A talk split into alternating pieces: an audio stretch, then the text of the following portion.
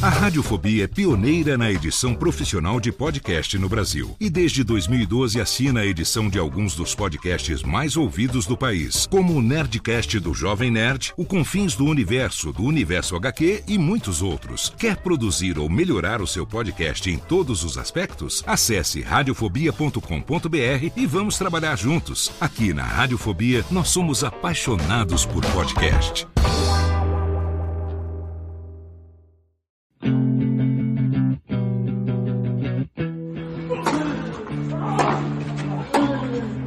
Drop Shot na paralela.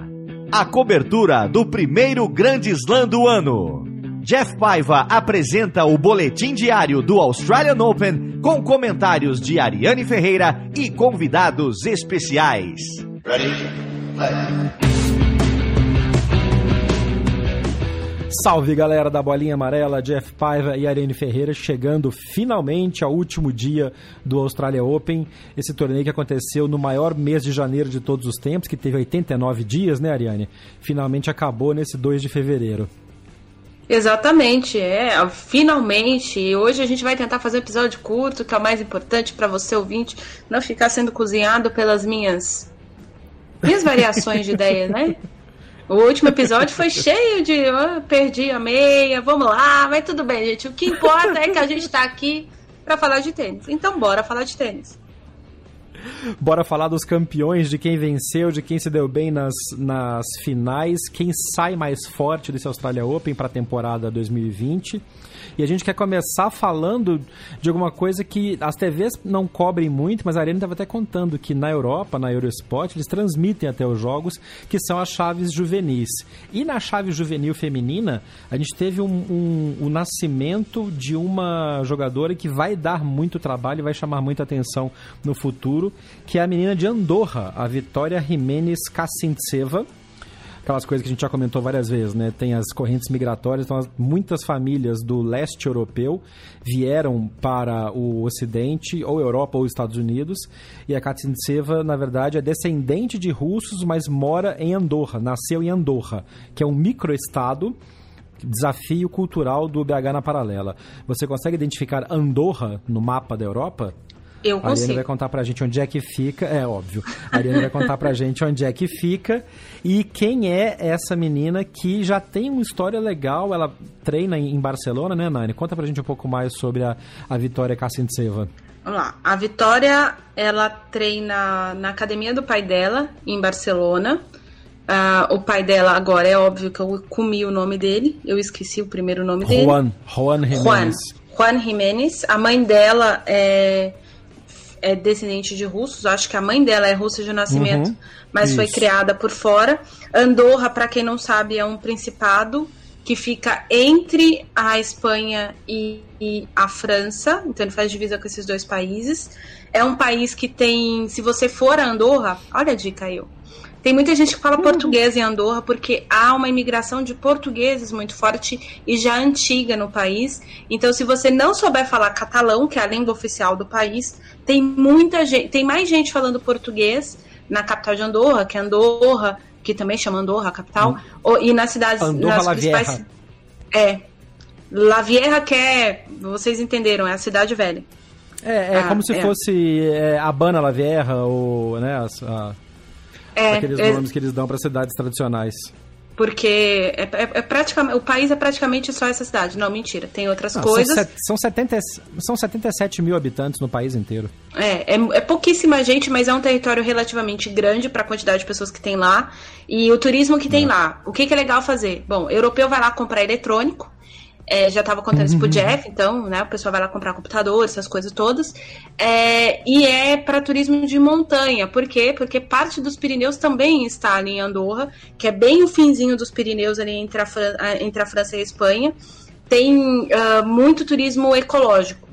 Mas aí, no caso, é turismo uhum. ecológico de montanha com neve, mas não é tão frio quanto a Suíça.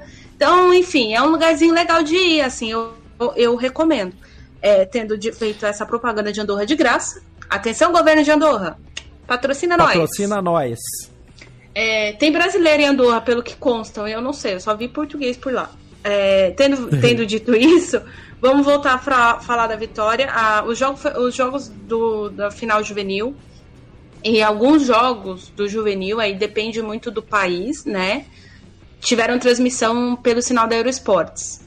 E o que eu tô falando é sinal principal, gente, é o principal canal da Eurosports transmitindo tênis, transmitiram a final. Ah, eu tava contando pro, pro Jeff que, por exemplo, na Espanha, eles transmitiram as duas finais. Não foi só a, a, a final feminina, né? Porque tinha a Vitória. A Vitória, por mais que seja andorrana, joga pela bandeira de Andorra e não pretende, ela não está em processo de negociação de bandeira com a Federação Espanhola. É, ela nem tem apoio da Federação Espanhola, vamos deixar isso claro. E, existem algumas ela só jogadoras. em Barcelona. Exato, porque é a localidade da academia do pai dela, que é o principal treinador dela. É, existem algumas uhum. jogadoras, tem uma jogadora que tem 16 anos, que é da Moldávia, que ela é nascida na Moldávia, ela mudou para a Espanha com 12 anos para treinar e desde os 13 anos o treinador dela botou ela num programa uh, da Federação Espanhola e por conta disso, muito provavelmente a Federação Espanhola vai fazer a menina jogar pela bandeira da Espanha. Tem torneio juvenil que ela já entra como espanhola, mas eu acho que ela não está uh, ah, pela Federação Internacional, ela ainda pertence à Moldávia. Tendo feito essa observação gigantesca, Uh, o jogo foi muito interessante. Duas meninas é, com idades diferentes. A menina que ela superou foi a Verônica Balas. É isso que fala? Não sei. Isso. É. Da Polônia, que tem 17 anos. É muito boa jogadora também. Acho que a Igis Viatek Svontek. É assim que fala. Eu falei que acertar. Sviontek. É, Sviontek é, é, mais, é mais jogadora, tá mais preparada, é, é um ano e meio mais velha que ela, mas a Verônica tem um jogo muito sólido, muito, muito sólido. A, a Jimenez é canhota, o que é um, um fantasma no circuito feminino, né? É muito, ela tem uma entrevista dela no site da, da associação da Australian Open, que ela fala que ela é fã do Nadal e da Petra Kvitova. O estilo dela de jogo, às vezes, ela tem um jogo bastante defensivo, aquele, a, aquele clássico jogo defensivo de espanhóis, no geral. Ela, ela é bastante defensiva, mas a, acho que também por uma questão de altura, ela é até uma menina alta para a idade dela. Ela não é tão alta, mas ela é uma menina alta para a idade. É, e aí, dependendo do desenvolvimento dela, ela ainda vai crescer, né? Uh, a, uhum. a, Vitória, ela é uma jogadora com bastante mobilidade e ela tem um saque bom. Aliás, fez diferença. Ela salvou o match tem... point contra uma italiana, sim. Foi. E ela tem o backhand de uma mão, né? Canhota sim. com backhand de uma mão. Ou seja... Uma coisa meio Chapovalov. É, eu acho o backhand... É que o backhand dela, o slice, não é bom. Mas se ela acertar esse slice dela, o backhand dela vai ficar muito parecido com o da Navarro. É, e ela tem 14 anos, ela tem muita coisa para evoluir ainda. Sim, é, é, tudo que eu falei sobre a Galf no episódio passado. Acho que a gente cabe uhum. é, ter um, um, pouco de, obviamente, principalmente na Espanha e Andorra, né? Porque a menina acabou de ganhar um título inédito pro tênis de Andorra. A Andorra nunca tinha tido um título de Grand Slam uh, no juvenil.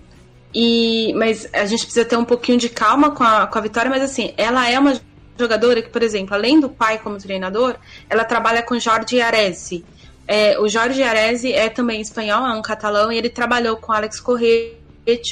Durante um tempo ele foi treinador na academia do Galo Blanco, então Rublev passou pela mão dele, uh, o próprio Kachanov passou pela mão dele, o Dominic Thiem passou pela mão dele. Ele não era o principal uhum. treinador de. Ele chegou a ser um dos treinadores do boxe do Rublev durante um, um determinado tempo. Mas aí, enfim, ele está trabalhando com ela. Ele é um cara muito respeitado na Espanha por conta dos conhecimentos dele de formação. Ele consegue moldar, remoldar, ah, pelo menos é isso que o pessoal na Espanha fala muito, se você for analisar o, os jogadores que passaram por ele. É, se um jogador chega com um problema bastante grave, tipo Tipo a Sharapova indo lá para a academia do Ferreira, eu não sei jogar no Saibro, e ela saiu de lá sabendo jogar no Saibro. Se um uhum. jogador chega com um problema muito específico, ele consegue modificar 100% é, isso do ponto de vista técnico, aquilo. Então eu peço a Deus para que o, o Zverev passe uma temporada com ele e fala, meu amigo, conserta aqui meu forehand, porque eu esqueci como é que faz. Oh, turning on the style. Para citar mais campeões do, do Australia Open, na chave de cadeira de rodas, a gente teve uma dominação absoluta do Japão, o que é interessante porque vai ter a Olimpíada em Tóquio agora, no meio do ano, e bem provavelmente vamos, na Paralimpíada vamos ter bons destaques desses japoneses que ganharam o título do, do Australia Open, né? O Shingo Kuneida ganhou o, ganhou o título na final masculina e com isso ele conquistou o décimo título do Australia Open e igualou o recorde de 44 grandes slams entre simples e duplas na cadeira de rodas, no tênis de cadeira de rodas. Um baita resultado para o número um do mundo. E no feminino, a Yui Kamiji também ganhou o título individual. Então, assim, foi barba, cabelo e bigode do Japão na chave de cadeira de rodas do Australia Open. E é uma. Só para ressaltar, a Paralimpíada é um dos focos do Japão, não pela, só pela realização, mas pelo fato de que o Japão não tem grandes resultados né, em Paralimpíada. O Japão está uhum. sempre muito para baixo. A sociedade japonesa é uma sociedade que ainda precisa aprender a incluir as pessoas com algum tipo de deficiência em certos pontos. Essa é uma das falhas, pelo menos, que você vê japoneses falarem e. Então, uhum. muito provavelmente é evidente, nunca fui ao Japão, eu não, não conheço bem. Então, ter resultados é, nesses em esportes paralímpicos é muito importante para a sociedade japonesa. Agora, o nosso o, o campeão, cara, ele joga demais. A diferença dele para os demais teve transmissão de cadeira de rodas aqui também. É, ah, é absurdo, cara. É absurdo. O nível que ele apresenta é, é um negócio que é muito, muito acima da média, assim, pelo menos. É tipo, dá para falar que na atualidade ele é o Djokovic da cadeira de rodas, assim, com muita tranquilidade. É, e ele fez realmente um, um torneio, um torneio incrível, porque ele não. Como é que fala? Ele não perdeu nenhum set no torneio inteiro. Foi uma coisa, realmente, uma dominação muito grande. E ainda se beneficiou porque o, o, o número 2 do mundo que é o atual campeão do US Open, que é o argentino, né, o Gustavo, o Gustavo Fernandes, ele perdeu na primeira rodada. Acabou perdendo para o Reed, que é o britânico com quem o, o, o fez a final. Então, um cara que já está acostumado, que dá, faz mais frente para o Cuneda, acabou ficando na primeira rodada. E isso, obviamente, ajuda na, na em menos pressão para cima do Cuneda. Mas, assim, esse torneio era dele, realmente ele entrou atropelando e conquistou e bateu mais o título. Mais, um belo, um, mais uma bela performance. E, de novo, a gente já falou isso outras vezes, inclusive na época do Parapan. Tá chegando agora a, o ciclo olímpico. Se você tiver a chance e você nunca viu, assista um jogo, alguns jogos da chave de tênis de cadeira de rodas. É um esporte completamente diferente do que a gente está acostumado a ver no, no, no, no tênis regular mas é um esporte muito competitivo, de superação absurda, e eu aproveito para mandar uma saudação para o pessoal do Comitê Paralímpico Brasileiro, a galera está treinando não só no tênis e outros esportes também, para fazer uma bela figura no, nos Jogos Paralímpicos de Tóquio 2020. Nossa saudação e nossa força para o pessoal do CPB vai ser muito legal esse ano. Vai mesmo, com toda certeza. Um abraço para todo mundo. E o que o Jeff está falando é muito assim: tem vários esportes que, inclusive, é mais interessante você ver a versão adaptada do que a versão original. É, tem por, um, um, dos esportes que é muito legal ver a versão adaptada, talvez seja porque eu amo de paixão, é a natação. É porque. Nossa, natação é, é muito porque bacana. aí eu vou. E o Brasil é muito forte. O Brasil é muito forte. Um dos, dos maiores atletas da história é o Daniel. E o Dan... você vê o Daniel nadando, assim, eu vou fazer um adendo, cara a gente sabe o quanto é importante é, a expansão do. Por que, que é, as europeias dominam a natação normalmente é, em detrimento das latinas? Porque elas são mais altas né? Então você tem um espaço maior de, de corpo dentro da piscina, de membros dentro da piscina, e, e, por serem mais altas, elas têm braços mais longos e, obviamente, pernas mais longas. Então você precisa realmente dessas, de, de, desses mecanismos para você ocupar mais espaço dentro da piscina é, e, no caso, defrontar menos água. Porque o que você enfrenta não é o adversário na, na natação, obviamente você tem que uhum. nadar contra os adversários, mas o que você enfrenta é a água, é a água e o tempo. E, é. e o Daniel não tem um dos braços, ele é, é, é um negócio assim, é absurdo ver o Daniel. A, a, primeira vez que eu vi pessoalmente, eu, eu chorei. É emocionante, porque é um negócio que faz muita diferença e para ele não existe. Para ele, para inúmeros nadadores, não só brasileiros, o Brasil é super forte na natação, mas é, de nadadores do mundo todo. Você vê, é, tem várias categorias, inclusive por conta, dependendo do nível de deficiência e tudo mais. É um negócio absurdo, é lindo de ver, porque é a técnica muito mais acima do que ela já é. É, por... uhum. E aí, a mesma coisa pro cadeira de rodas, assim. Eu, por exemplo, gosto muito de ver o Gustavo é. Fernandes jogar. Porque você vê, por exemplo, a gente fala muito de giro de quadril. Né, o Alex Correia bate muito nessa tecla para sete jogadores, que muitas vezes a forma como o cara gira o quadril no, no, tênis determina se ele tem um backhand mais forte, se o forehand dele é melhor, se a bola vai uhum. dentro ou se vai fora. E a gente vê que os profissionais, uh, principalmente sei lá, o top 30 agora, pouca gente tem boa movimentação de quadril e bom giro de corpo, no sentido de excelente. O que o, esse japonês também é um absurdo. O cara consegue pegar a bola é. quicando, é. tipo, praticamente na, na, altura do ombro, do lado do ombro dele, e ele tem giro de corpo para fazer isso. E isso é, tipo, a técnica acima do negócio.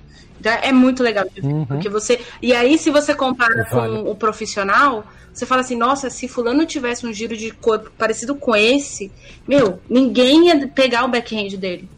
Ninguém ia fazer o quê. Então é, é muito legal acompanhar essas coisas, gente. É só isso que eu queria dizer. Vamos falar então da chave de duplas, que teve uma, mais uma daquelas histórias bacanas, engraçada da Austrália, né? Porque os caras estão começando, devem ter começando a ficar frustrados, porque tá todo mundo chegando, tá chegando muito perto, mais um título australiano, mas na hora H tá falhando. Na dupla masculina foi isso, a chave, a dupla a dupla australiana convidada, que foi quem ganhou do Bruno Soares, do Matt Pavitt, né, Nani? É o Purcell e o Saville. É, é o Luke Saville, que eu disse que era o juvenil que ganhou todos os grandes lãs em cima. Saville. Isso, Luke Saville. Eles chegaram até a final, fizeram uma baita campanha, empurrado muito pelo espírito da torcida, mas aí na final não deu o Rajiv Han e o Joe Salisbury, que eram cabeça 11. Olha só quem chegou na final de duplos, cabeça 11. Fizeram 6-4, 6-2 e levantaram o troféu do, do, do Australia Open. Mas bela, bela revelação dessa dupla, dessa dupla australiana, né? Sim. Também coordenados pelo pelo pelo Leighton Hilt, né? O Leighton também, pelo amor de Deus, né? Faltou pouco pular nos moleques na hora que eles começaram a errar. Né? Falei, mano, vai todo mundo apanhar no vestiário. O Leighton Hilt ficou endemoniado no negócio. Ai. Mas até, até lá, cadê a novidade, é, né? Então, mas aí, enfim, o, o Pucel tem 21 anos. É, e o Savil, é, daqueles rapazes que talvez vai, vai, dar uma de Martin Fuxovic, vai surgir depois dos 27, tá com 26. É, ele, ele era um juvenil excelente, era um absurdo esse menino jogando juvenil. Então é interessante eles fazerem final. Eu até tinha comentado quando a gente falou primeira vez chave de duplas que eu achava curioso, né? Porque o Savino nunca tinha engatado, ele estava ganhando convite de novo para uhum. jogar o Australian Open. No fim das contas, eliminou o Bruno. Eliminaram Dodi e Polasek, que para mim era uma dupla favorita ao título, pelo que vinham jogando e tal, não sei o quê. É. Eles bateram o, o, Santiago Gonzalez e o Skupski, que é uma dupla muito, muito, muito, muito boa. E aí eu vou abrir um parênteses aqui, ouvinte. Se você viu algum videozinho de uma menininha com um gesso na perna pedindo autógrafo para jogador, o, a menininha é a filha do Santiago. Santiago Gonzalez. É, foi muito fofo. Todo mundo autografou, né? Foi muito legal. Federer, Nadal. O Djokovic assinou. Tem um monte de gente bacana. É... A Serena assinou. É porque ela falou pro pai dela quem ela queria que assinasse. Salvo engano. Ah, é, teve escolha. É, salvo engano. Agora eu não vi, eu vi um videozinho na rede social da esposa do, do Gonzalez do Bruno brincando com ela. Eu não sei se o Bruno também assinou o gesso. Sei que a menina escolheu quem ela queria. Boa. Então, muito provavelmente. A menina é o máximo. E ela é uma gracinha, porque ela, cri, ela foi criada no circuito, né? O, o, uhum. pai dela é um jogador top 30 de duplas há muito tempo. É a esposa é, é, tipo a Mirka, cuida da carreira, então os filhos viajam com eles. E a menina conhece todo mundo, então ela, e tipo, o... já. Ela chamou, ela chama o Djokovic no, no vídeo de Uncle Noli, é, então, isso é uhum. muito bonitinho, porque provavelmente já mostra uma proximidade que ela provavelmente tem. Enfim, tendo feito esse adendo a respeito da filha Santiago Gonzalez, muita gente me perguntou quem era a criança, por isso que eu tô falando. É, deu muito provavelmente assim, se eu olhar a chave, era meio, ah, tá, os cabeças 11 contra, e é uma dupla que já tá atuando há muito tempo. Só que o Pulsel e o Saville atuam juntos também, às vezes, em Challenger. Então, é uma dupla uhum. que relativamente se conhece. Salvo engano, dentro da hierarquia da Copa Davis, é a segunda ou a terceira dupla da Austrália. Por isso, o Leighton Hewitt orientando. É, e, uhum. e, aí, por que, que eu tô falando isso? Porque o, o Leighton Hewitt é um desses capitães espertos ele não trabalha só com os tops dele. Então, ele não confia, por exemplo, 100% que o Alex Deminaur e o, o Kyrgios vão jogar todos os confrontos que precisarem para a Austrália. Por quê? Por uma questão física. Ele sabe que o, o, o Deminaur de vez em quando estoura alguma coisa muscular.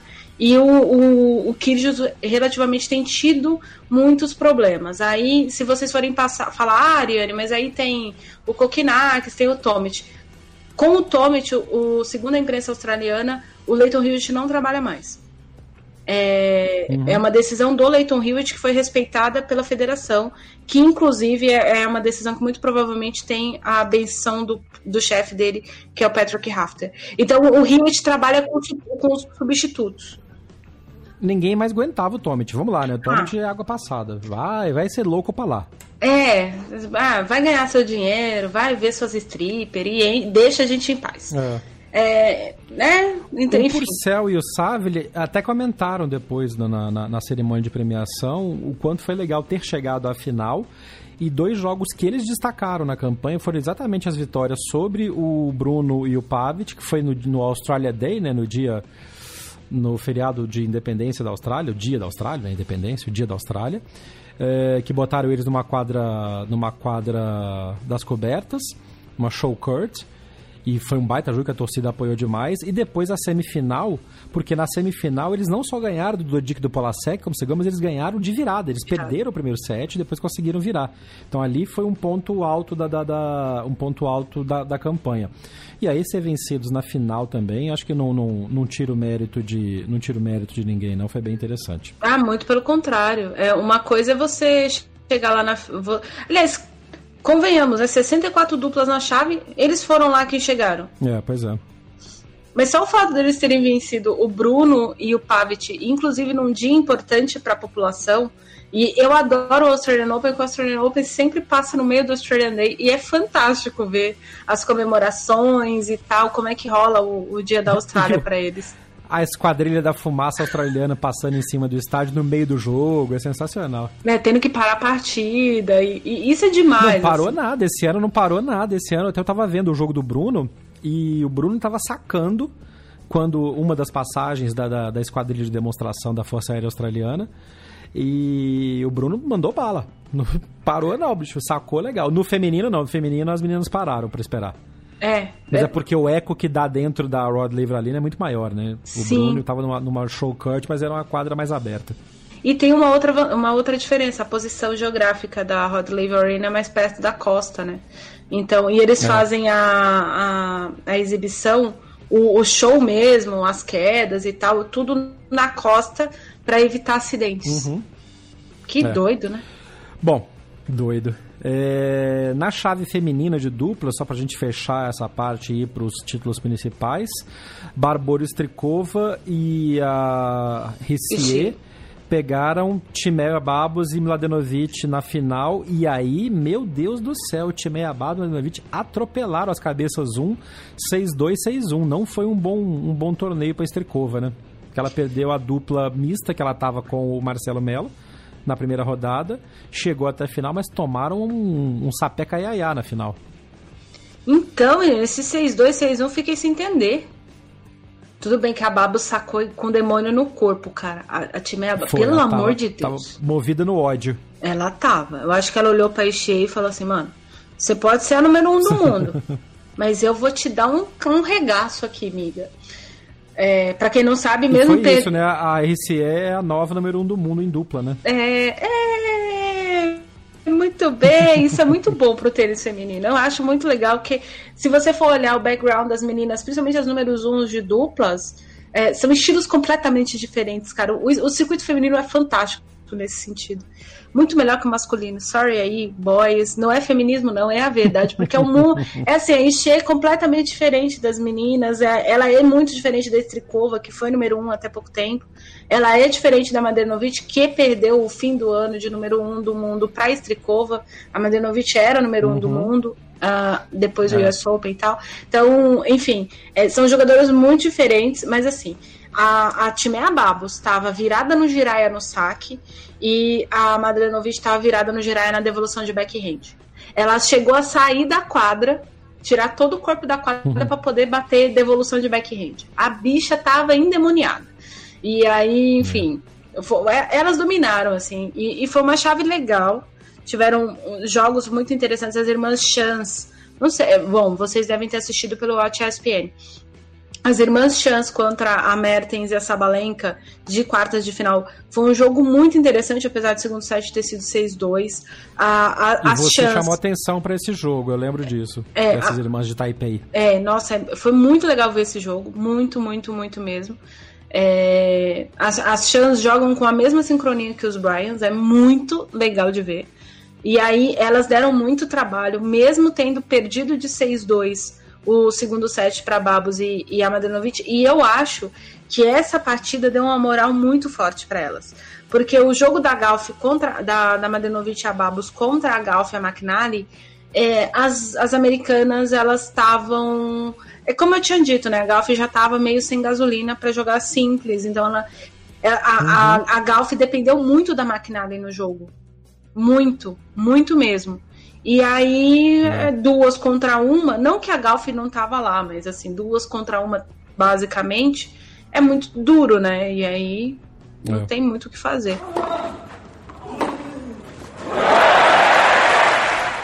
Para fechar essa análise das chaves de duplas do Australia Open, eu acho que vale muito o registro do título da chave de duplas mistas. Sim. Porque a Bethany Matex Sands e o Jamie Murray fizeram uma bela campanha, chegaram na final, mas o título ficou com a Barbora Kretikova e com o Nikola Metic. E aí, qual que é o destaque disso? A Barbora Kretikova é bicampeã da chave de duplas mistas do Australia Open. Uhum. E isso traz um, um, um, registro a ser feito, porque ela repetiu o feito. A última jogadora a ter feito isso era a Jana Novotna, que também é tcheca que faleceu em 2017 e que foi treinadora e mentora da Kretikova. Então, assim, tem um, uma passagem aí, tem uma coisa muito legal para ser destacada nisso. E aí, ela não. A Kretikova comentou que não lembrava disso, não estava com consciência disso.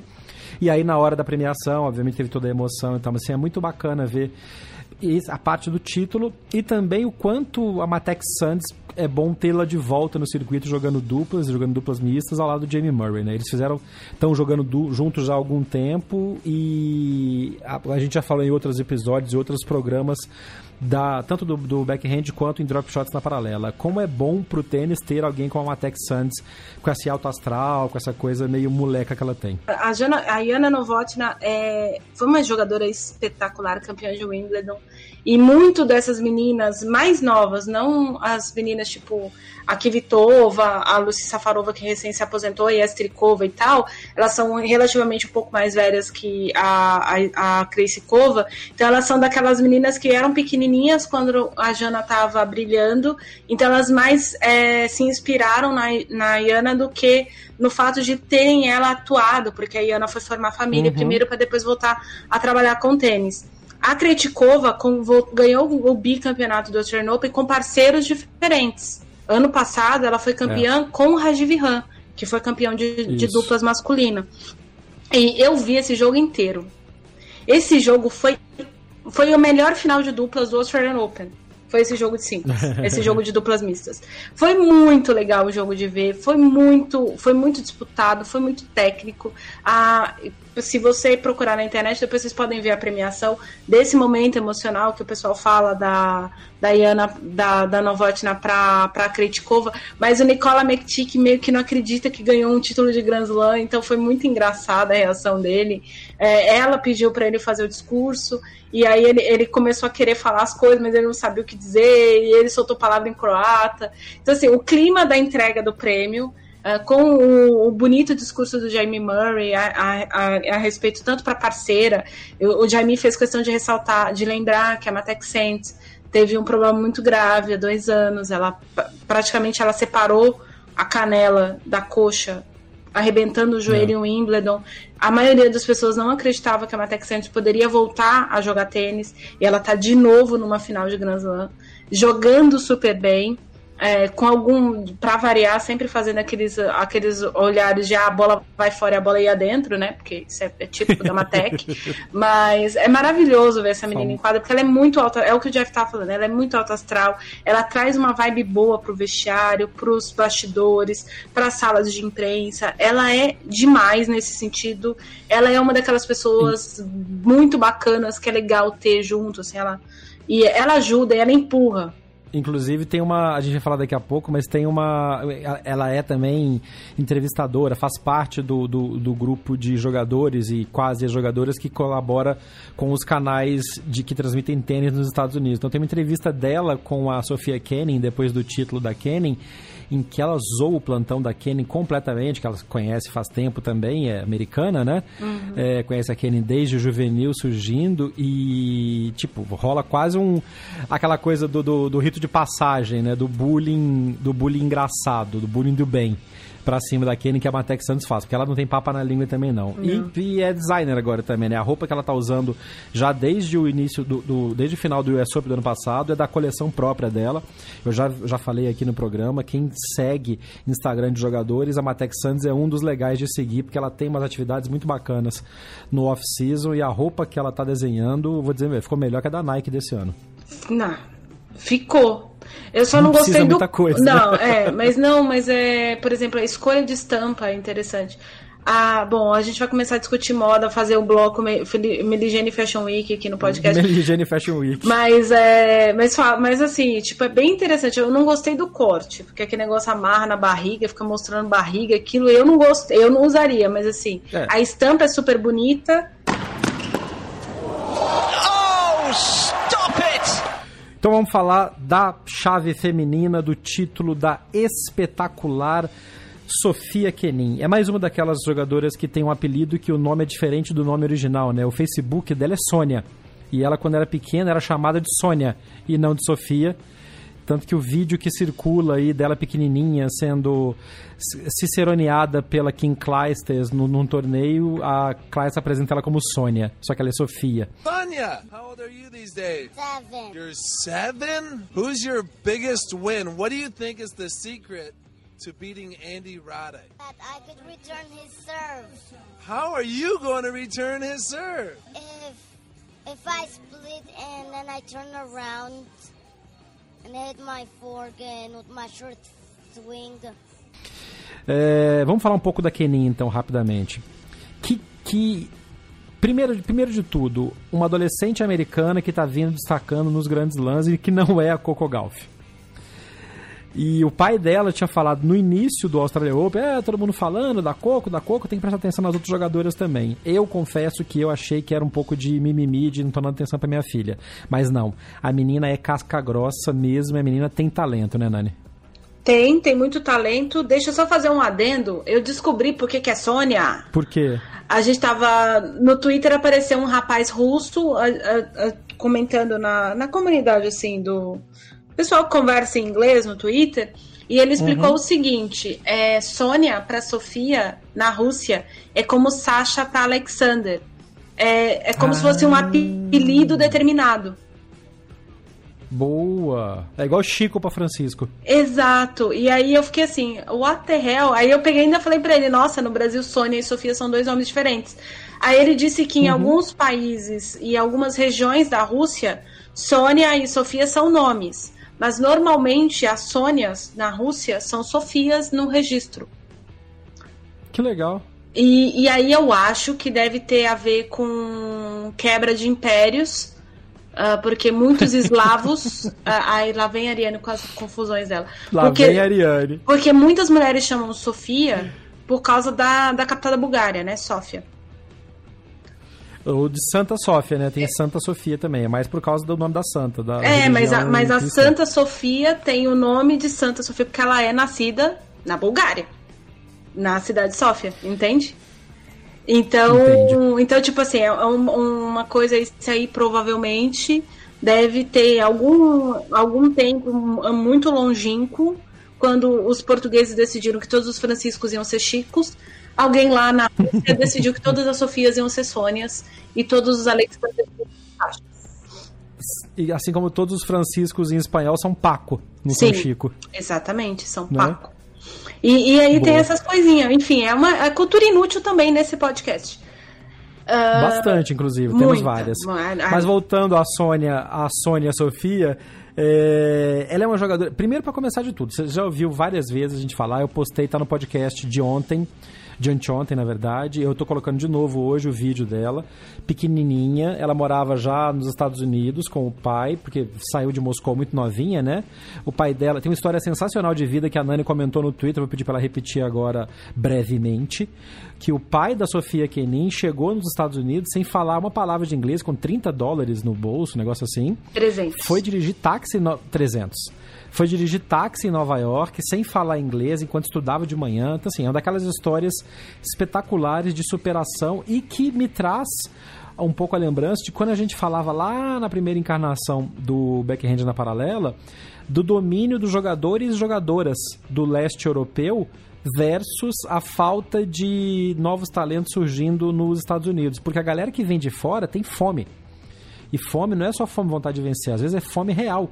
Então a chance de que o esporte dá para essas famílias é uma chance de sair da miséria, de fazer alguma coisa pelos seus. E a Kenin é um, mais um caso desses, né?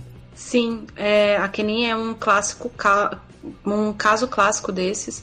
A, a história mais ou menos, é isso que o Jeff falou. A, o pai e a mãe dela não tinham perspectiva nenhuma de conseguir se sustentar em Moscou de Boris Yeltsin. E aí procurem no Google para entender o que era a Rússia de Boris Yeltsin. E aí quando na ela queda do na queda do, do, do, comunismo e quando virou um capitalismo selvagem que era cada um por si e não vira pro lado.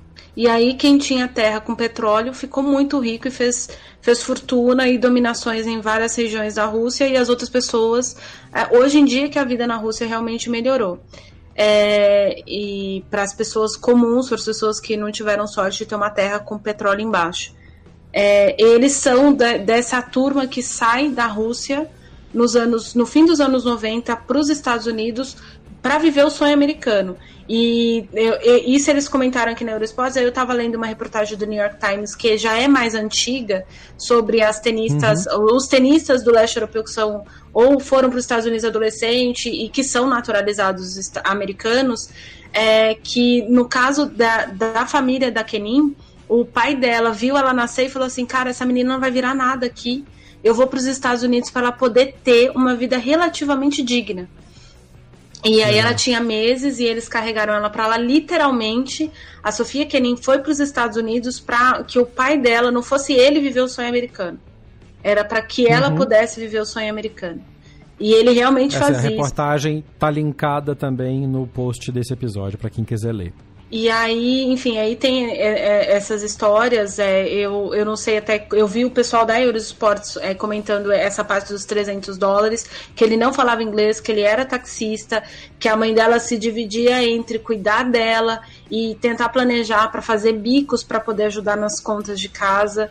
É, e aí a Kenin, no, na, pois, após o título, ela concedeu uma entrevista ao vivo para a Eurosports e ela, ela falou, eu citei a minha mãe no discurso, obviamente que é a minha mãe, mas é porque minha mãe está muito nervosa é, nas últimas horas, porque esse jogo é muito importante para ela.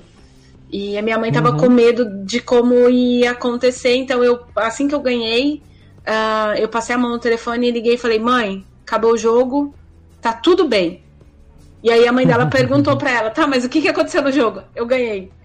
Então, eu não sei se a mãe dela viu ou não viu o, o jogo, né? Mas a, a, a Sônia, já que ela gosta de ser chamada de Sônia, vamos chamá-la de Sônia. A Sônia simplesmente fez, eh, contou esse, esse, esse essa coisa que a preocupação dela era ligar para a mãe dela para dizer para a mãe dela: mãe, eu tô bem, não sofri lesão, tá tudo bem, então a senhora pode ficar calma. O título e, foi só um detalhe. É, muito provavelmente. E aí a gente não conhece as dificuldades que eles enfrentaram, mas a gente sabe. Você já morou fora, eu tô morando fora ultimamente. É, é muito difícil você estar tá longe de casa. E, é. e, e principalmente para quem precisa construir um lar longe de casa, que era o caso deles. Então, é, eles são mais uma família de muitas do esporte, principalmente nos Estados Unidos, que conseguem. Uhum. Que nem foi batalhando e trabalhando até o ponto de conseguir ser treinador de tênis, professor de tênis, e, e foi nisso. Aí o, o vídeo que o Jeff falou foi em Cincinnati. Ah, eles escolheram Isso. uma das criancinhas que tinham sido escolhidas pela pela, pelo clube, pelos clubes locais lá de Cincinnati, porque as crianças iam para ter a vivência do tênis e tal. E a Sônia tinha sido uma dessas crianças. A reportagem acho que achou ela bonitinha e falou: não, vamos te levar lá para passear com a Clijsters. E, e para começar, né? Achou, até, dá até para entender por quê. Porque a Sofia, a Sônia, Sofia Kenin, pequenininha, 7 anos, é a cara das gêmeas, eu comentei isso no outro episódio, das gêmeas Mary Kate e... Ashley Olsen. Esqueci o nome. Ashley Olsen, as gêmeazinhas lá, atrizes. E é incrível como, elas, como é a cara uma delas. Então, não duvido do cara ter olhado e falou: olha, aquela menina parece com a atriz, vamos levá-la pra lá. E é ela é muito fofinha, porque ela, a, a Clyce, a Clyce apresentando: ah, aqui é a sala dos jogadores, aqui é isso, aqui é aquilo. Aí chega numa hora no final: onde você quer ir? Ela falou: pra quadra. Ela quer ver jogo. E aí volta pra coisa. É espetacular. E a Clijsters respondeu, postou um, um, tweet ontem, depois do título da, da, da Kenin, falando, comentando que não vê a hora de encontrar de novo e tal. E sim, realmente esse encontro das duas vai ser muito, muito legal. Não, vai ser demais. Aliás, é, se eu fosse produtor de TV, eu já tava armando o seguinte negócio. Porque o circuito mudou desde que a Chrysler se aposentou. Uhum. E a Kenin conhece hoje o circuito, as estruturas dos torneios melhor do que a, a Clysters. Então era hora de fazer o tour reverso tour reverso, que é a sala dos jogadores. Mano, isso ia dar muito é... bom. Tá vendo? TVs, me é. contratem, eu sou boa nisso. Olha que tá louco. boa de produção. Tô boa de produção. Mas assim, eu acho que o título da Kenin tem muito a ver com a firmeza mental e com a falta de aquele ditadozinho que a gente, eu até comentei no outro episódio, que para ela parece muito verdade, não sabendo que era impossível, foi lá e fez. Porque para todos os efeitos, não era para Kenin ter ganhado esse título. Ela perdeu o, o primeiro set para Muguruza, perdeu o primeiro set para uma bicampeã de Grand Slam, uma campeã de dois títulos de Grand Slam, que vinha melhor, é, que não era ranqueada, então tinha a pressão de entrar melhor ranqueada que a Kenin entrou. E aí perde o primeiro set num, numa, numa bola, num erro que era erro dela, erro não forçado dela, muitos erros não forçados da Kenin nesse jogo. Principalmente no primeiro set, nervosismo normal, e depois ela consegue se centrar, e aí teve até uma coisa que muita gente comentou durante a transmissão do jogo, que era a maneira como a Kenin reagia aos pontos que ela ganhava. A própria Nani comentou isso no Twitter também. Ela tava puta, parece que ela ganhava e ficava pistola, ela jogava a bola para fora. Então, quem estivesse vendo só a comemoração de final de game, achava que ela tinha perdido aquele game. Não, ela tava se automotivando, tava pistola, porque ela sabe que ela tem jogo para ganhar com mais facilidade. E aí entra na parte do segundo e terceiro sets o título da história passa a ser a incrível jogadora que derreteu em quadra, né? O que, que, que aconteceu com a Muguruza, gente? Foram três duplas faltas no último game do jogo, inclusive o match point. Aliás, não tinha, o jogo podia acabar com qualquer tipo de ponto, mas numa dupla falta chegou a ser covardia pois com o título é. da Kenin. Eu achei demais, pois mas assim, é. deixa eu aproveitar que você falou que ela ficava full pistola com ela mesma. Na hora que ela vai cumprimentar o pai que recebeu o título, o pai dela não abraça ela, ele dá um puta de um esporro nela. Mas ele deu é um verdade. puta de um esporro. E aí foi exatamente por isso. Ela disse que ele falou para ela que ela é muito negativa. E muito teimosa. Uhum. A, a, frase dele, em vez dele falar, parabéns, minha filha, você ganhou um grande. Não, você é muito teimosa. Você é muito negativa, você não pode ser assim. Não precisava ter sofrido tanto, né? É, então, tipo, o, o, pra vocês verem como é que, que se forja um campeão. Da, essas, esses momentos, assim, que ela ficava brava, puta consigo mesma, era muito pior para ela do que, por exemplo, pra Muguruza.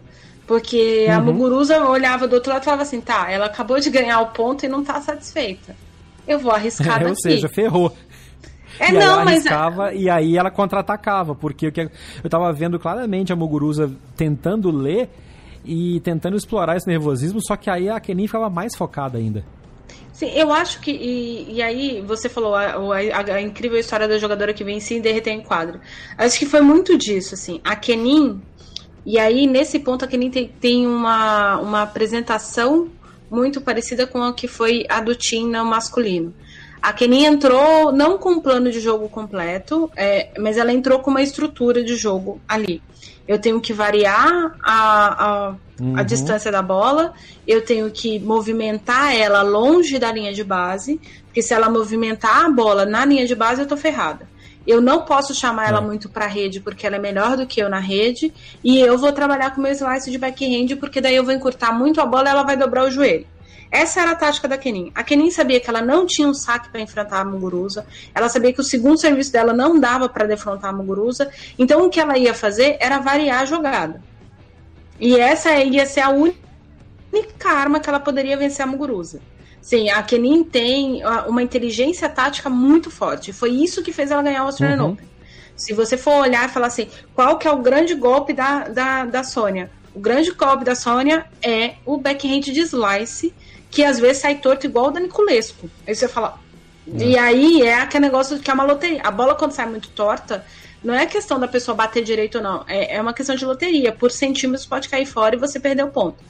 É, Só a... que aí tem a, a, hora que se cai fora duas, três vezes, perde a confiança de continuar batendo. E se entra duas, três vezes, você se arrisca mais. A Bart passou por isso no jogo contra a própria Kenin na semifinal. Sim. Inclusive, deu uma derrocada no set points exatamente por conta disso. Arriscou a bola, foi uhum. fora, não conseguiu sustentar a partida.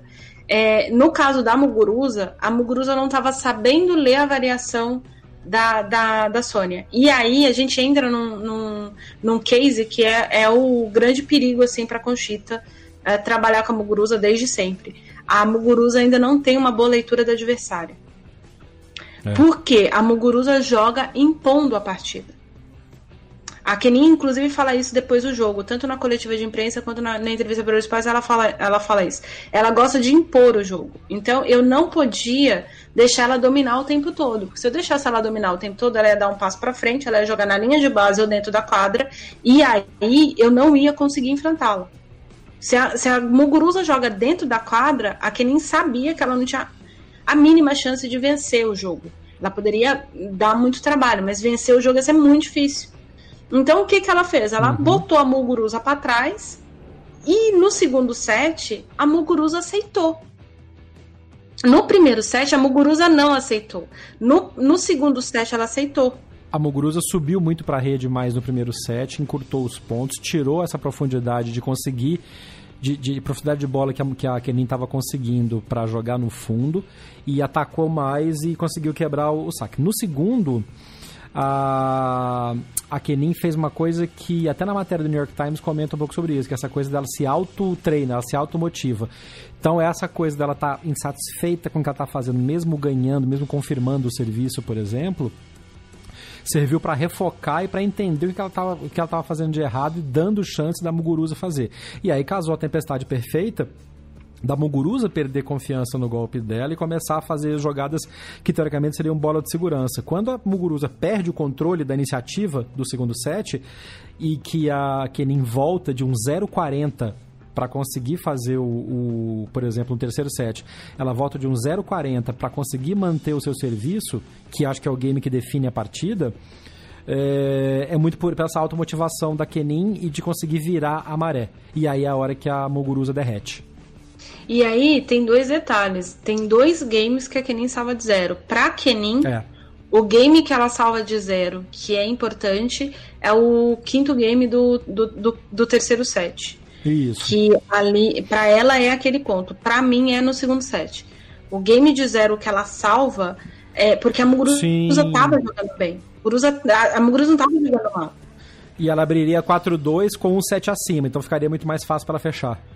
Sim, e aí eu acho que aquilo ali deu uma destruída nela. Então, é. acho que ela começou a pensar assim: meu Deus, agora eu tenho que correr atrás e ela tá me pressionando. E aí ela foi sacar, ela cometeu duas duplas faltas.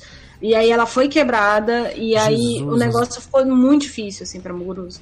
É, aliás, ela fez um game. De duplas faltas da Muguruza no jogo como um todo é show de horror, né? Foram oito duplas faltas da Muguruza contra nenhuma da Kenin. Aí é tem um outro coisa. detalhe: a, a Muguruza teve 12 chances de quebra na partida e converteu pois duas. É. Pois é. Duas. Duas. Fez o Federer, né? Nossa, eu até, eu até brinquei, né? Federer é você. É. Ela fez o Federer. É. A, a Sônia teve seis chances, converteu cinco. A que ela perdeu foi ela que perdeu, não foi a Munguruza que salvou. Então, que foi, que foi no, no, no terceiro set. Então, eu acho que a falta de leitura da adversária, mais o fato. E aí, a falta de leitura da adversária fez com que a Muguruza tivesse três breakpoints num game de zero e não conseguisse converter. E aí, a partir daquele momento, ela já começou, ah, meu Deus, eu vou ter que andar mais, eu vou ter que correr mais. Eu... E a Muguruza ainda teve melhoras na partida. Teve jogos, teve games muito bons. Mas... E aí não tinha muito o que a Conchita fazer também, né? Porque nesse momento é a hora do da automotivação, que aí, é, ou pelo menos um olhar, alguma coisa do box, que dispara um processo mental mais positivo, que é o que a Kenin tem. E a Muguruza não tem tanto, e a gente sabe, é característica do jogador também. Sim, é personalidade, tem muito da cultura também, aí a gente não pode é. deixar de, de, ressaltar que a Muguruza é venezuelana, mãe venezuelana, pai espanhol, é, já a Kenin vem de uma família de russos, então é, é um outro tipo de constituição cultural também que faz diferença no, no momento desse. Quanto à Conchita, o que ela tinha para fazer, aliás, a Conchita teve a mesma atuação que tanto o Goran Ivanisevic quanto o Nicolas Massu tiveram na final masculina. É, eles foram ponto de segurança dos jogadores. Uhum. É, a, a, você não via nenhuma expressão, e aí eu já falei isso no podcast, negativa. Até em momentos hum. que assim, a Muguruza estava dominando e aí, por infelicidade, o Slice ficava na rede. Nem nesses momentos a Conchita deixava transparecer para a Muguruza em quadra que, nossa, que pena que não foi. É. Era uma atitude positiva o tempo todo. E nesse caso, a Muguruza tem que resolver ela com ela mesma. É, é. Ela trocou toda a equipe, está com tra um trabalho de psicólogo relativamente novo. E aí a gente precisa ressaltar também não só a campanha que a Muguruza fez, que foi uma campanha espetacular. É, ela, a, ela bateu jogadoras muito fortes. A gente já falou sobre isso no episódio passado. Uhum. E ela conseguiu fazer isso no segundo torneio oficial que ela está disputando com uma equipe nova, formada em novembro. A preparadora uhum. física dela é nova, o fisioterapeuta é novo, o psicólogo é novo, o nutricionista é novo, a conchita é nova, o sparring, é todo mundo muito novo. E, e aí eu vou fazer um, um adendo, agora eu esqueci o nome do lugar, mas o pico mais alto lá da África, uhum. que é... Esqueci Kilimanjaro. Kilimanjaro, muito bem. A Muguruza fez a subida do Kilimanjaro em novembro. Foi. E, e to, muitas pessoas fazem a subida do Kilimanjaro. Algumas pessoas, inclusive, vão tratar depressão na subida do Kilimanjaro. Olha isso. E, e, muitos atletas de outros esportes procuram, porque é um processo, dizem que é um. Não é, obviamente, como subir o Everest, de, de, de risco de vida. É muito seguro subir o Kilimanjaro com, com um guia local Porém, é, você luta com coisas internas que são etapas de diversos esportes, principalmente individuais. E é. talvez uh, subir o Kilimanjaro seja mais do que um projeto de subir um pico alto, seja um processo de autodescoberta para Muguruza, porque realmente chegou um momento que a gente sabia que tênis ela tinha, é, títulos ela tem, segurança ela tem, mas e aí? É, não estava virando nada para Muguruza, a Muguruza estava péssima em quadra não estava conseguindo fazer nada. É, e muito e não era só o mental destruído, era alguma outra outra estrutura. Então só no primeiro mês a gente viu que olha deu resultado é o que a Conchita falou na Eurosports antes da final. É, independente do que acontecer na final do Australian Open, a, a gente está em início de trabalho. A Muguruza precisa começar a brigar por títulos de WTA Premier, por títulos de WTA hum. International. Ela precisa reconstruir o caminho dela dentro do circuito feminino. E, uhum. e a, a, Conchita é, é, é, é, inteligente nisso, por quê? Porque a Muguruza tem mais títulos de. Ela tem pouquíssimos títulos profissionais, salvo engano, são seis ou sete. Ou seja, se ela tem cinco, seis ou sete, dois já são Grand Slams. ela pulou, Slams, ela né? queimou uma etapa. Ela é. queimou uma etapa. Que não foi o que aconteceu com a Kenin. Então ela queimou uma etapa. E aí é muito provável que talvez a gente não veja uma Muguruza espetacular em Roland Garros, porque ela uhum. realmente ela precisa se reencontrar, fazer a subida do Kilimanjaro no, no negócio agora do, do circuito. Muito bem. Uh, com essa vitória, a Sofia Kenin, até pouco tempo atrás, era a desconhecida que estava vindo, agora é a número um dos Estados Unidos. Passa a Serena Williams, é a sétima colocada no ranking da WTA, a Serena cai para oitavo.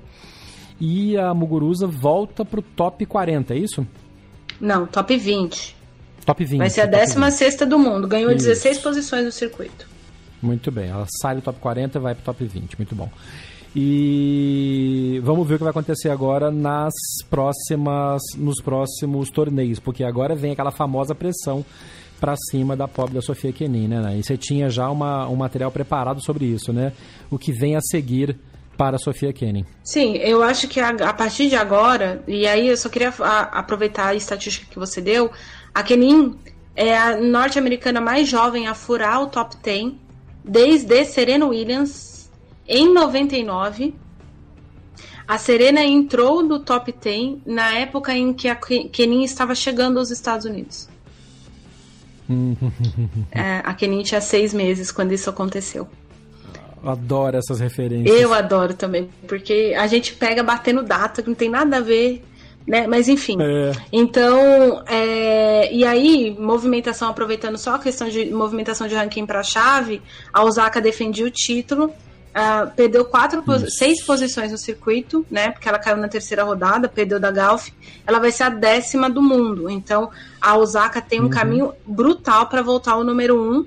E a Petra Kvitova vai perder também. Uh, ela caiu nas quartas de final. A Petra era atual vice-campeã, caiu três posições e é a décima primeira do mundo. Beneficiada desse rolo todo foi a Halep, que voltou para o número dois e a Bart, com a semifinal, ampliou em 2 mil pontos de diferença para a segunda colocada. Então, teoricamente, se nada acontecer de muito grave com a Bart nos próximos meses, de uma... Ela chega em Roland Garros em primeiro do mundo ainda. Número um do mundo para defender o título. Então, obviamente, vai depender é. muito da performance da... A Halep tem pontos para defender no, no circuito de Saibro. A a Bart não, uhum. mas se a, a, é muito provável que a Halep vá defender os pontos que tem para defender. Então, se a Bart não entrar numa sequência muito ruim de derrotas, o que eu acho pouco provável, é, ela vai, ela chega como, muito provavelmente ela chega como número um do mundo em Roland Garros, e aí isso é muito importante para ela. Não, que até porque ela vai escolher os torneios que ela vai entrar por agora para só coletar pontos onde ela pode se desenvolver melhor e não se desgastar muito, né? Porque a Bart também saiu bem desgastada do sim, Australia Open. Sim. A, a Bart, ela teve jogos muito longos e jogou mais de uma chave, enfim. Ela realmente precisa pensar um pouco.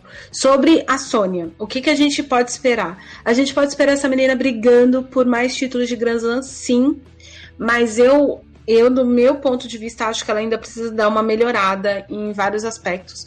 Principalmente o saque. Eu acho o saque dela, pro nível de tênis que ela joga o resto que ela apresenta, precisa melhorar muito o saque dela. O saque dela é ruim, uhum. porque ela tem saque tático, né? Uh, ela não ela deu. Precisa de um forte, é, né? Ela não deu dificuldade nenhuma para Muguruza para devolver saque, por exemplo. E, e, era uma das coisas que ela podia ter usado é, se ela tivesse essa arma para poder empurrar, como era o plano dela de empurrar a Muguruza. Então o que aconteceu? Ela precisou correr mais por bolas para angular, então ela, na segunda bola ela tinha que correr com força para angular a bola para poder, porque ela fez muito isso, né? Ela avançou na segunda bola e logo em seguida definiu na terceira, porque ela sabia que se ela desse tempo uh, por conta da velocidade de bola dela, a Muguruza ia voltar e se recuperar para a posição de quadra que gosta de jogar.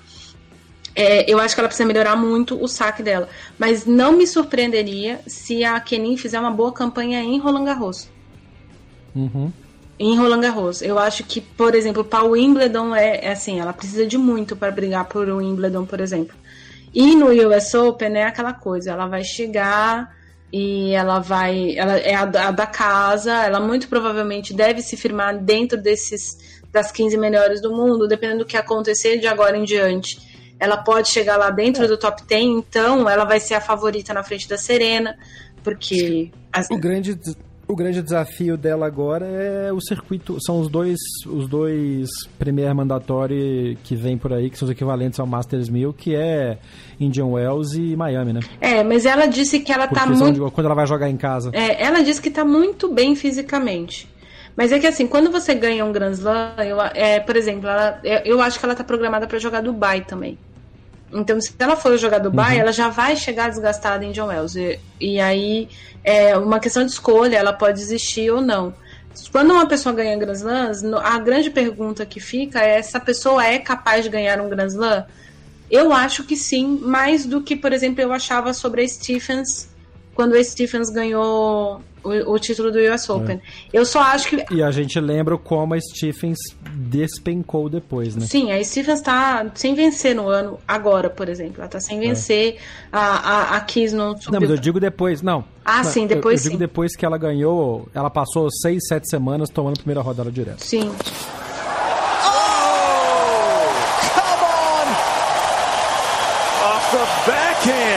Chegou a hora de falar então da chave masculina, a grande decisão. E se no feminino a gente teve mais uma vez uma jogadora nascida depois de 88, nova geração, blá blá blá blá, mais uma vez comprovou-se que os novinhos estão chegando, mas ainda falta alguma coisa para vencer os top 3. E o Djokovic mostrou hoje que para tirar o troféu do Australia Open dele só realmente passando por cima e depois dando ré e passando de novo. Porque a recuperação que o Djokovic teve nesta final, perdendo de 2 a 1 um, ganhou o primeiro set, perdeu os dois próximos, despencou mentalmente, despencou fisicamente. E ele falou sobre isso nas entrevistas coletivas depois, né, na, no tour que ele faz de mídia pelos canais que estavam transmitindo. Foi uma coisa absurda como ele conseguiu se recuperar e conseguiu virar o jogo para cima do Dominic Thiem, que jogou muito bem. Jogou. Jogou bem do início ao fim.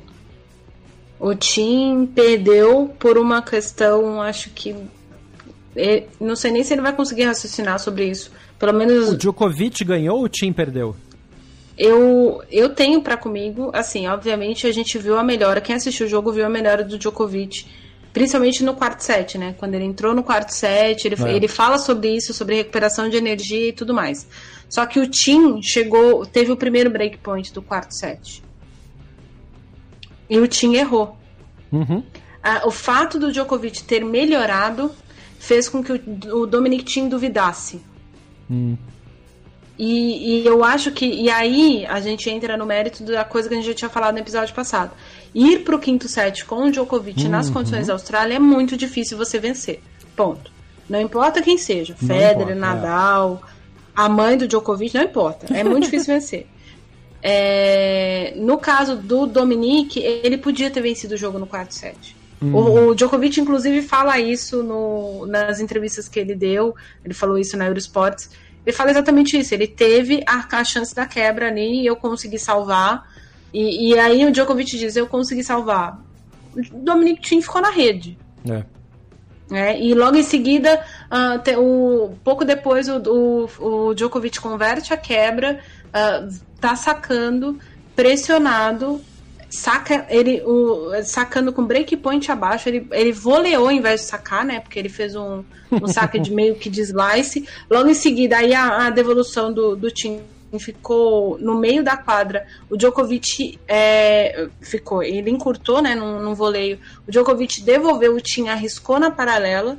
E aí, nesse momento, é para você ver como é que é, é a, a, o fato do, do Tim estar tá perturbado com a melhora do Djokovic. É se fosse o Tim do primeiro, do segundo, do primeiro e do segundo set, o primeiro set ele ainda perdeu, uh, o Tim não tinha buscado a paralela com o backhand, ele tinha feito a cruzada, hum. porque o Djokovic estava mais para defender a paralela do que para defender na cruzada.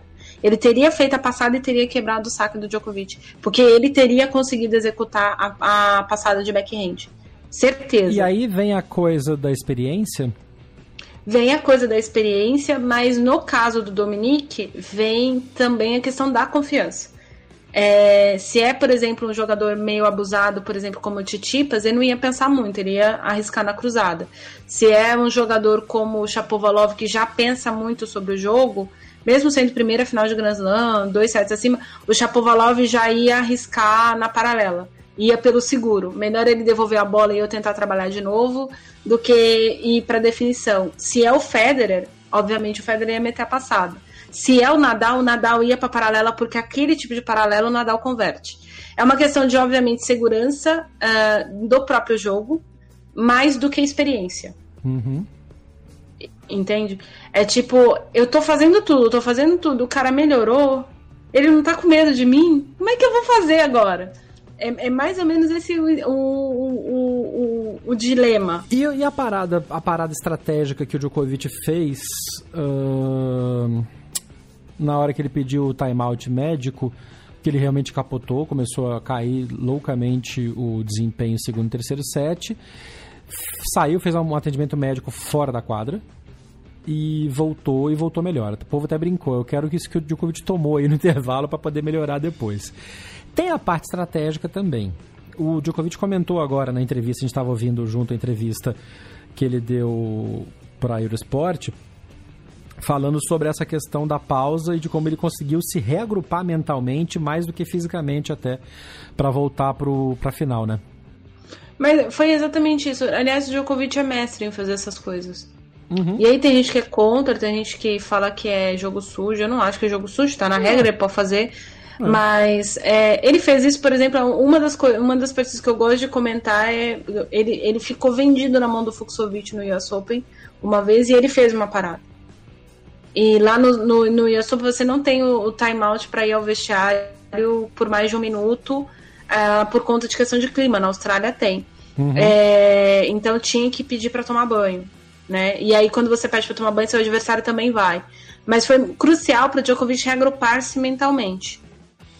Quando o árbitro diz para o Tim que vai acontecer, né, que o Djokovic vai ficar lá fora, o, o Tim encara como se não fosse nada, fala: "Ah, OK. Era a hora do, do, do Dominique parar para pensar. Ele tá fazendo essa pausa por alguma razão, que uhum. talvez não seja uma lesão. E, e aí, o que, que eu tenho que fazer? De novo, faltou maldade, né? Faltou. Faltou. E aí, a questão da, da maldade não é nem questão de experiência.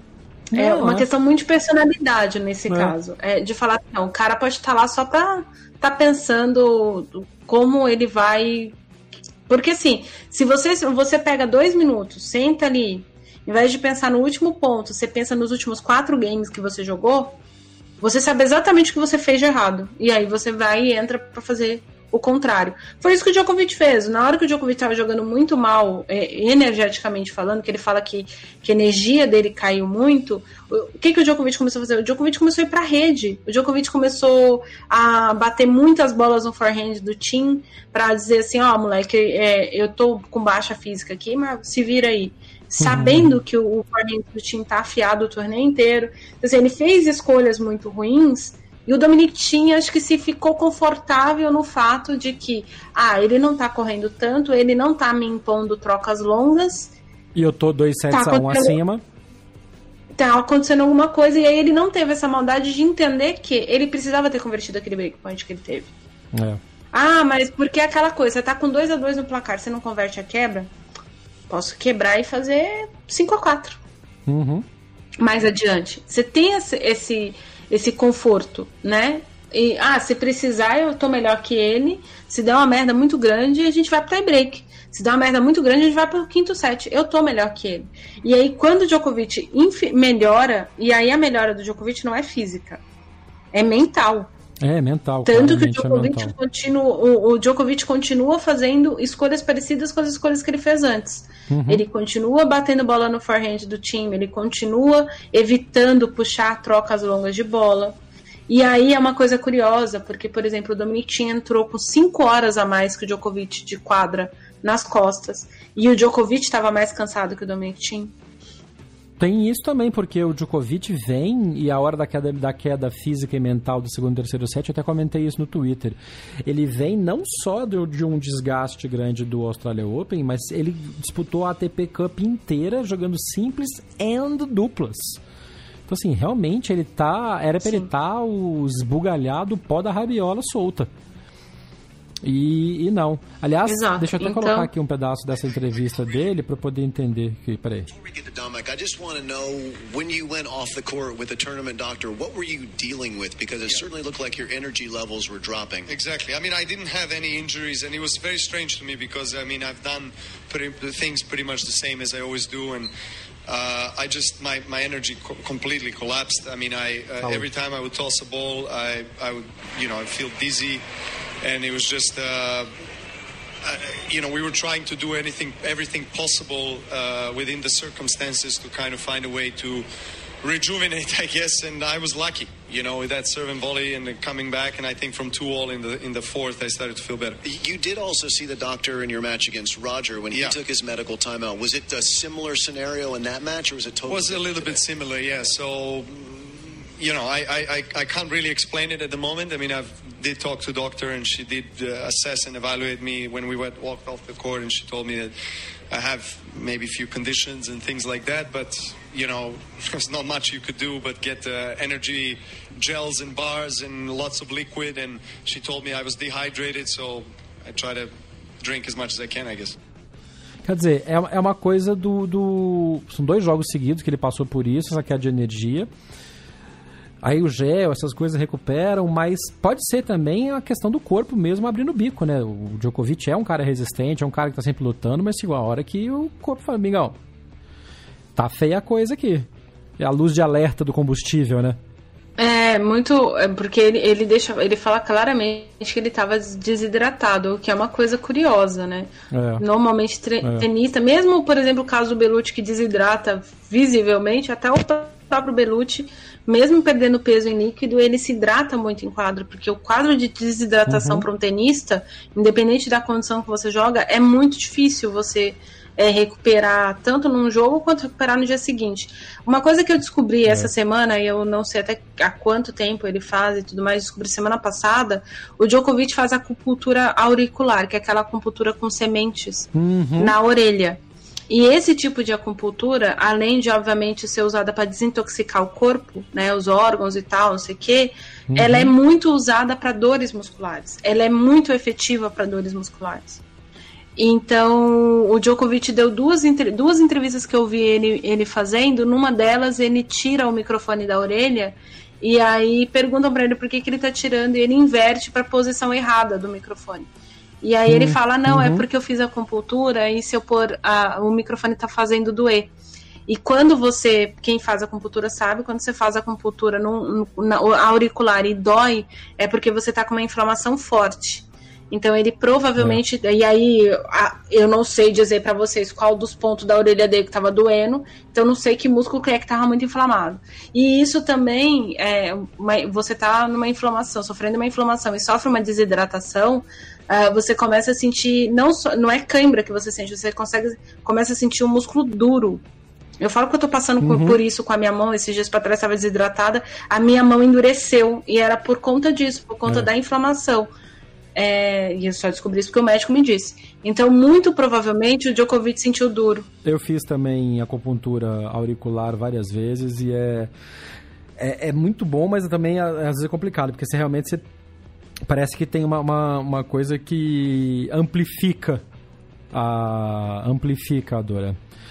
Muito bem. Agora, não podemos tirar o mérito do seu Dominico também, né? Não. Jogou bem. Conseguir superar o Djokovic como ele superou nos dois sets, depois de estar perdendo o primeiro set.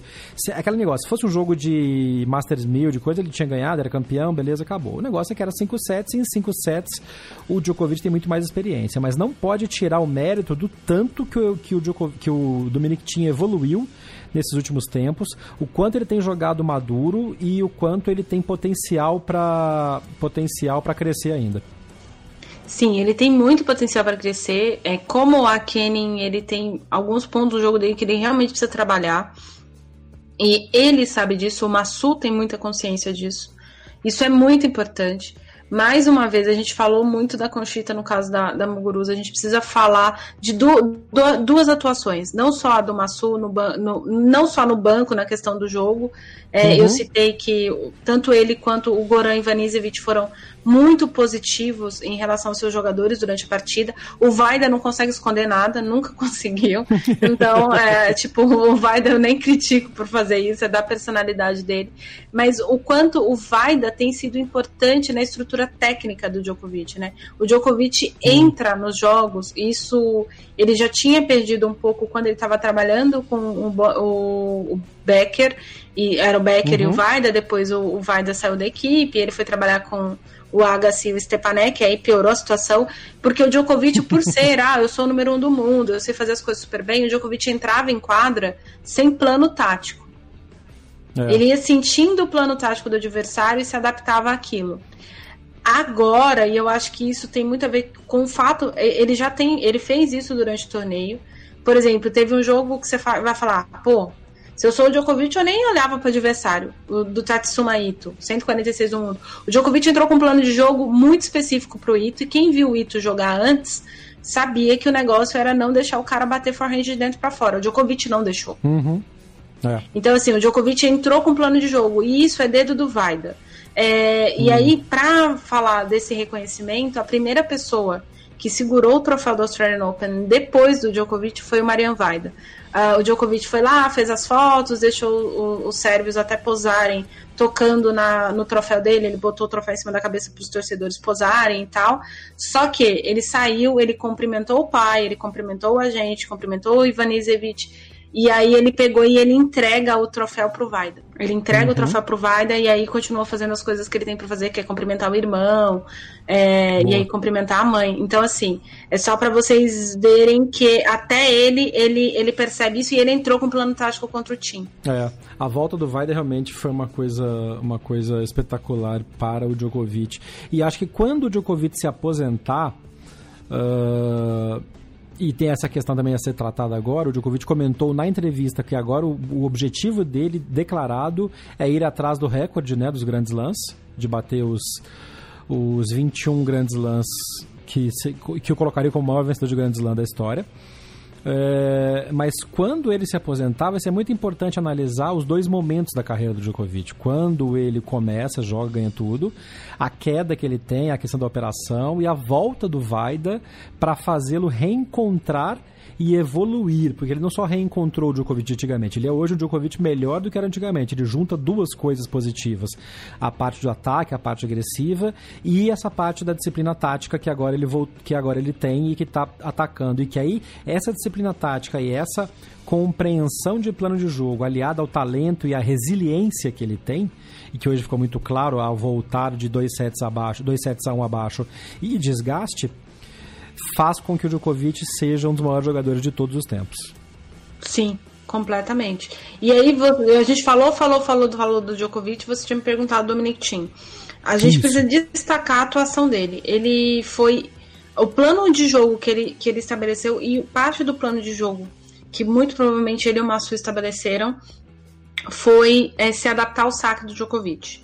É, a, durante os intervalos de set, aqui eles chamam lá os, os especialistas na TV para poder fazer aquele. Tipo aquele. Não sei como é que chama no Brasil, mas tem eles fazem isso em jogos de vôlei. O especialista pega uma jogada para explicar o que tava, o que que aconteceu. A análise e tática. É, é. Isso, muito obrigada. Análise tática, tá tentando lembrar o nome do negócio. É, aqui o Mats Wilander chamou atenção para a variação de saque do Djokovic. O, o Djokovic, por alguma razão, e aí a gente pode ter a ver com costas ou cotovelo, sei lá o que, que é. Ele, ele diminui em 20 quilômetros por hora Isso. a velocidade do segundo serviço. Caiu de 170 para 150. Isso, e ele quase diminui em quase 30 de primeiro serviço. Então o Dominic Thiem passou o primeiro set todinho recebendo saque atrás da linha de base, mesmo que fosse uhum. o segundo serviço. Uhum. E já no primeiro, no segundo set, ele já come, ele, ele nota a mudança de bola e ele dá um passo para frente. Tanto que o, hum. o Ilanda pergunta isso pro Djokovic a respeito do saque meio sliceado que ele começou a dar no Tim, o Tim respondendo. E aí o Djokovic disse que ele estava preparado para fazer tudo em quadra, por isso que ele poderia ter vencido o jogo. E ele realmente estava preparado. O Djokovic chegou a oscilar velocidade de saque no quarto set para testar o Dominic. Hum. Né? E, e, o Tim, e assim, ele, obviamente ele não falou esse, com essa frase, né? Estava testando Sim, claro. o adversário. Mas ele fez isso e o Dominic Tim respondeu. É, então, o primeiro Grand Slam do Dominic Tim tá ficando mais perto. Tá, não, com certeza. E aí eu acho que eu acho que eu acho que ele sai da Austrália como um dos grandes favoritos para Roland Garros, sem dúvida nenhuma. Então, é que assim, a não ser que aconteça, igual ano passado, ano passado o Nadal teve uma performance muito ruim no Saibro, pro nível que ele apresentava. E aí a gente fala, ah, fulano e ciclano podem fazer alguma coisa. Se o Nadal fizer uma temporada no Cyber convencional, o Nadal precisa de jogos para estar tá hábil, aí, assim, só o imponderável para tirar o título do Nadal, sabe? É, então as pessoas falam, ah, fulano é favorito para Garros. Cara, eu acho o seguinte, a, ainda hoje, nos dias de hoje, uh, favoritismo para Roland Garros depende se o Nadal vai estar tá lá ou não. e se o Nadal não estiver lá, o favorito é o Djokovic.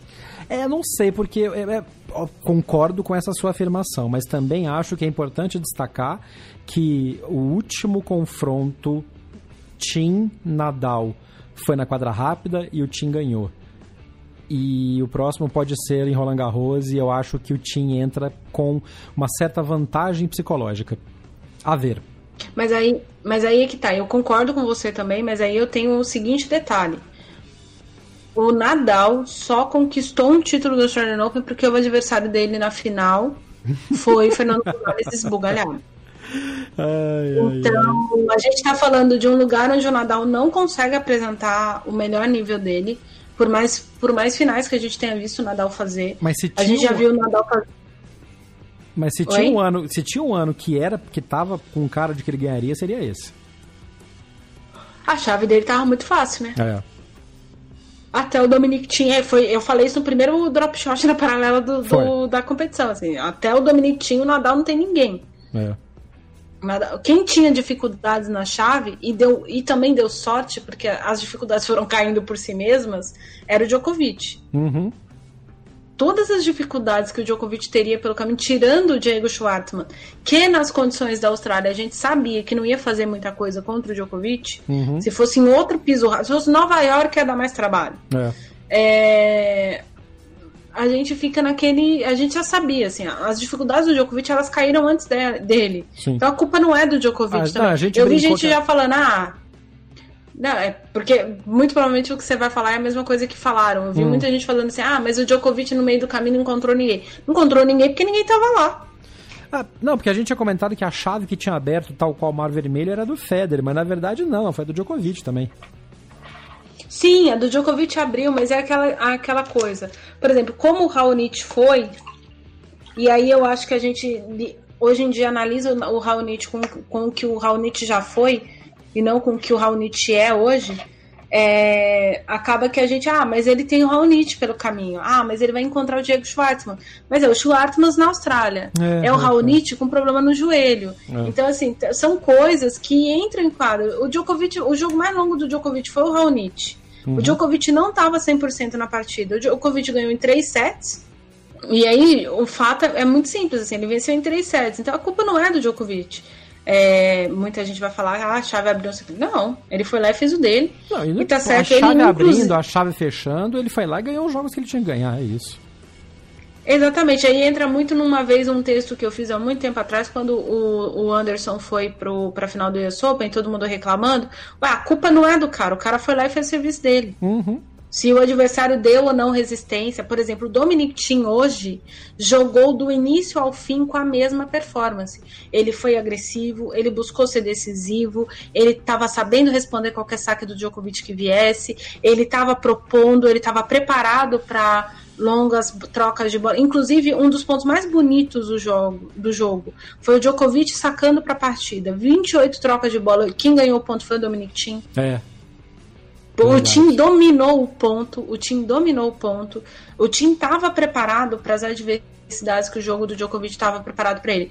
O que ele não estava preparado, um, era para a queda de rendimento do Djokovic. A coisa, em determinado momento, pareceu um pouco fácil para ele. Uhum. E segundo, a partir do momento que isso acontece e aí dá aquela quebra de, oh, peraí, mas o cara não tá fazendo o que eu tô esperando, o que, que eu vou fazer agora? E você responde e ainda funciona, ele, ele se adaptou a esse momento. Quando o hum. Djokovic melhora, ele precisou de um tempo para se adaptar. E, e aí, aí, o tempo, tempo para se deu. adaptar, ele já estava no quinto set. É isso aí. Acabou. Muito bem. Fato é que, mais uma vez, Djokovic é campeão. São oito títulos da Austrália, 17 títulos de Grand Slam e a briga está apertando. E nós somos muito, muito, muito abençoados por viver numa época em que o tênis é transmitido de tantas maneiras e com tantos bons jogadores e boas jogadoras surgindo, seja no masculino com o top 3 ainda se segurando versus a, a iniciativa, a investida da nova geração, seja no feminino com essa rotação de campeãs e tantos bons talentos, estilos diferentes surgindo. Esse foi o Drop Shot na paralela final do Australia Open 2020 um torneio e um, uma, uma cobertura que nos dá muito nos dá muito orgulho, muito prazer de ter feito, apesar de toda a dificuldade que a gente teve, né, Nani? Porque foi puxado. A Nani está, enquanto grava com a gente, estudando para uma prova que ela tem na segunda-feira, na, na, no. É mestrado ou é pós? Eu nunca lembro. É mestrado. Mestrado que ela tem na segunda-feira no mestrado dela. Então, obrigado por dedicar esse tempo de novo para a gente, trazer toda essa riqueza de cultura e de dados que você tem sobre o tênis e a gente volta na outra segunda-feira com o backhand na paralela tradicional. É isso, gente. Muito obrigada. Como vocês viram, o episódio ficou longo. A aposentadoria da Wozniak e da Makarova ficam para frente, porque a gente tem que trazer os dados da carreira delas e tal.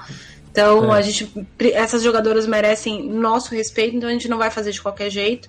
Mas é isso, a gente se vê na próxima semana. E quem ouviu o drop shot antes da minha prova, ore por mim, porque é programação. Foi. Muito obrigado, Ariane Ferreira. Boa sorte na prova. Muito obrigado a você que ouviu a gente nessas duas semanas. Mande a seu comentário, mande a sua participação pelas redes sociais. É sempre BH na Paralela, no Twitter, no Instagram, no Facebook e no TikTok. Semana que vem a gente faz um programa com homenagem às jogadoras que se aposentaram nesta quinzena na Austrália. Como a Nani falou, merece mesmo uma cobertura especial. E a gente volta com os quadros novos que vão estrear para 2020 no Backhand na Paralela. Eu sou Jeff Paiva. Um abraço. Você ouviu o Drop Shot na Paralela. Não deixe de acompanhar diariamente as informações atualizadas no Twitter, Facebook e Instagram. BH na Paralela.